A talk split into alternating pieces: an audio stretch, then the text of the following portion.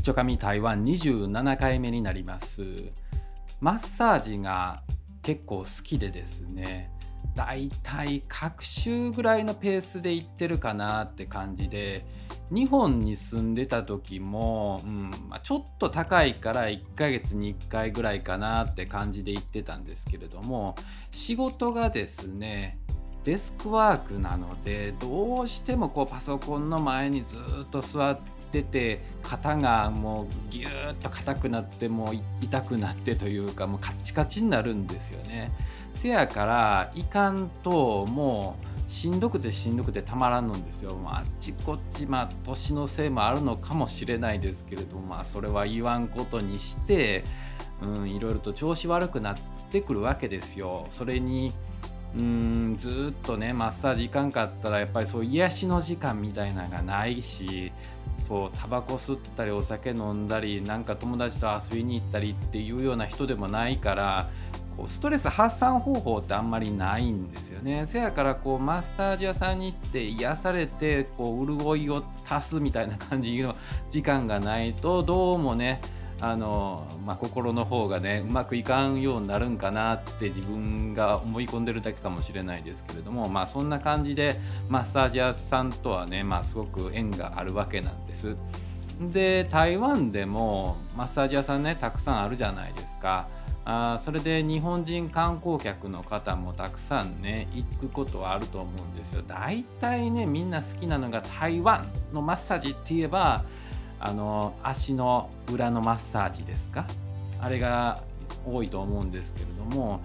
あんまり自分的にはね足裏のマッサージはまあコースの中に含まれてたらやるけれどもそんなに進んではやりたくはないっていう感じはするんですよね。自分的に合わへんのかどうかわからへんのんですけれども別に足裏こう押したかってそんなにこう痛くなるわけやないし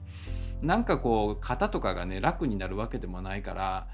あのふくらはぎとかねあのマッサージしてくれるのはすごいありがたいんですよ。あの歩いて結構週末とかカメラでこう撮影に行く時にあの距離歩くんで、まあ、ちょっとでも歩いたらねあの筋肉痛になるんですわ。うん、せやからその筋肉痛を癒すという意味で足のふくらはぎマッサージはいいけど足の裏はねただちょっとなんかこそばいだけであんまり意味がないかなと思ってるんですけれどもまあそんなわけでだいたい台湾のそういうマッサージ屋さんに行くと足湯があってでから足のマッサージした後にでその椅子のまんまでこう肩の方をねちょっと軽くほぐしてから全身に行くみたいな感じのパターンが多いんですよね。でまああのマッサージ屋さん行ってねやっぱり当たり外れがかなりあるというかあの自分この店好きやなと思ったとしても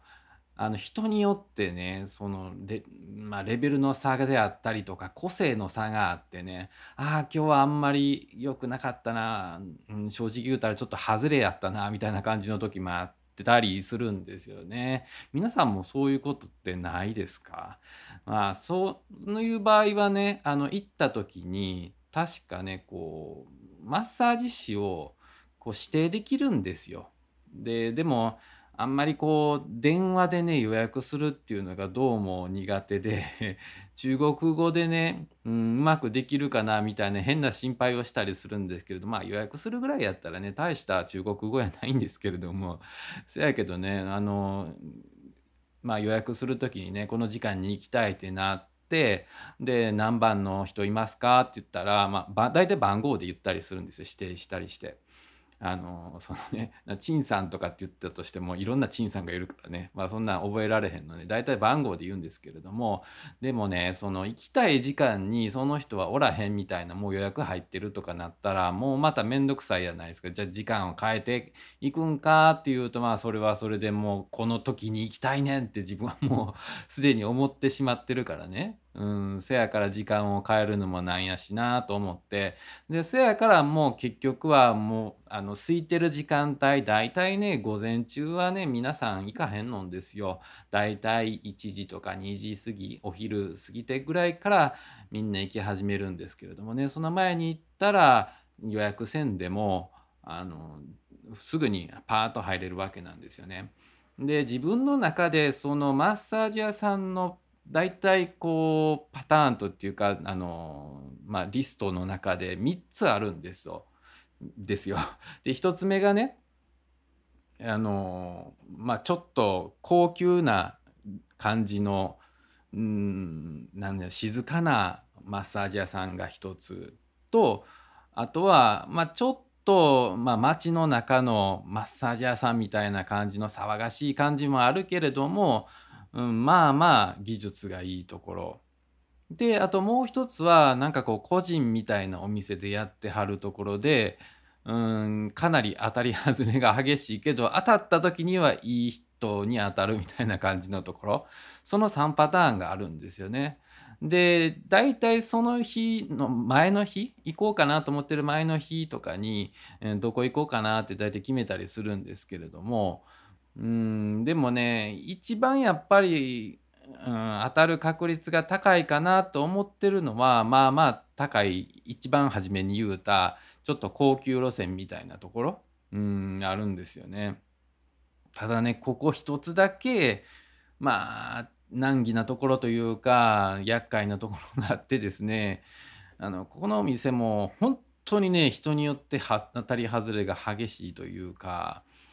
なんかあのまあ確かにねあの全体の流れ的には平均的にすごくいいんですよお金もそれなりに払ってるからあのすごく清潔なんですよね全体的に。でなんかこう人の扱い方もすごく丁寧やしいろいろとね丁寧に説明してくれたりはするんですけれどもなんかねその丁寧さがね災いしてんのかわからんのんですけれどもやたらねちょっとねまあ言うたら傲慢な感じの人が多いんですよね。私はもう専門家やから私の言うことを聞いとったらまあ何でもええねんでうまくいくねんでみたいな感じのまあ、ちょっと態度というか自分がね「いやちょっとそこ痛いんです」って「いやそこは悪いからやな。じゃあまあここをちゃんと押さなあかんな」みたいな感じで。あのその前にねもし痛かったらちゃんと言ってくださいねとか力調整しますからねとかって言ってるんですけど言うたら言うたでね「いやもう体悪いねんな兄ちゃん」みたいな感じのことを言われてね、うん、調整してくれないんですよね。あ何のために聞いてんねんみたいな感じでねそのマッサージってね別にそのなんか医者とかやなくて治療やないじゃないですかせやから痛いとか我慢する必要性があるのって感じなんですよ。うん、いやそれはね悪いところは押したら痛くなるのは分かるんですけれどもせやけど私は癒されに来てるんですよっていうところなのに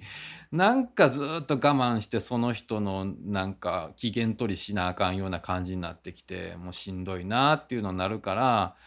うん外れの人当たった時には正直もううんね損したなって感じになりますけれどもでも当たりの人に当たった時はほんまねまあ言うたら喋らへん人なんですよ 当たりの人って。でマッサージの人時って、まあ、美容室とかと違って正直ね喋りかけられてもね困るんですよ。というのもこうマッサージ受けてる時ってこうなんか顔の部分だけ穴開いたところに顔伏せて喋るでしょ。その時ってこううんなんかすっぽり穴開いてるだけやなくて薄いあの紙みたいなやつねあの敷いてその上に顔のせたりするからで最近とかはね、まあ、マスクもね若干ずらしてもいいんですけれどもちょっとこう口にかぶせているような状態やから正直ね喋りにくいんですよ。でまああの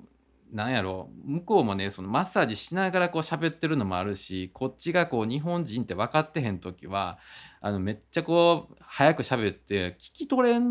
ないんですよ大体。でそれでもうずっと「は?」って聞き取れへんやったら「あんたどこの人?」みたいな感じで言われて「あ日本人なんです」っつって「あ日本人なんやどこから来たん？いつから来たん？もう」っていうもうその面倒くさいやり取りがまた始まるんかってなるからもう正直喋りたくないんですよ。だからもうあのマッサージ前に喋っていいかどうかを聞く聞いてくれるとありがたいなっていうかまあ自分から言ったらいいんでしょうけどね。うん、私は喋りたくないので 一切喋りかけないでくださいって、うん、そうその方がありがたいんですよ本当に。うん、まあみんなはね多分その喋りかけてフレンドリーであることに対してすごくサービスを感じてるっていう場合もあるからねあのそれはそれでもスーッとしてたら客からこう Google マップのあの評価のところでねあのこいつはもう全然喋れへんみたいな星一つみたいな感じになるから、まあ、やっぱそこも難しいところなんでしょうけどね。皆さんは結構喋りかけられたい方ですか、うん、僕はもう断然喋りかけられないですごくあの相手が痛いって言ったらもう正直に従順に反応してくれるマッサージの方が好きです。以上です。